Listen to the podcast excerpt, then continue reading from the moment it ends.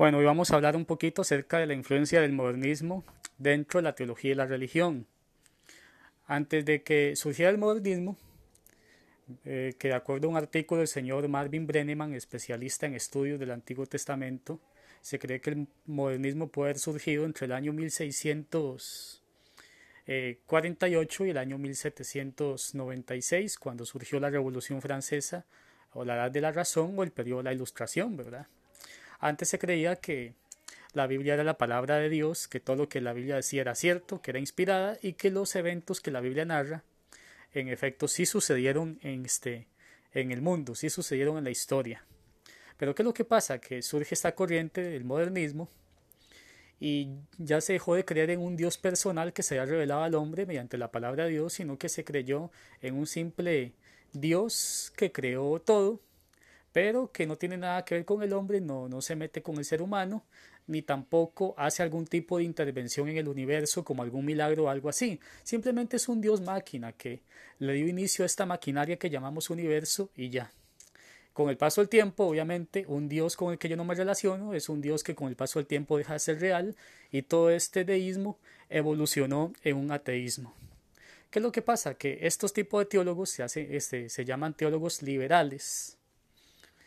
eh, ellos presumen mucho de que aplican la ciencia a la teología, pero ellos vienen con un prejuicio de que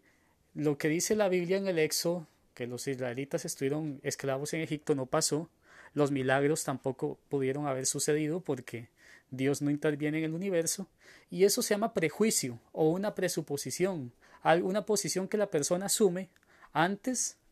de ver los datos, y en eso hay que tener mucho cuidado. Entonces, ¿qué es lo que pasa? Que cuando una persona hoy en día cree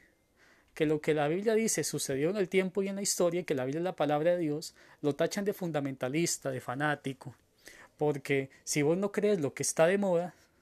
si vos no crees que esos milagros no sucedieron, si vos no, si, si vos no crees que la creencia de los judíos en un solo Dios fue algo que evolucionó a partir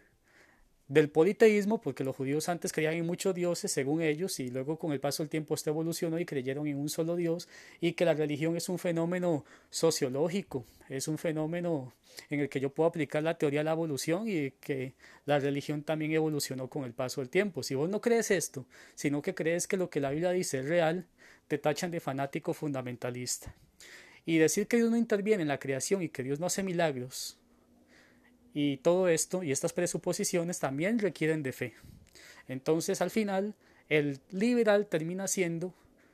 asimismo un fundamentalista y no tiene nada de qué presumir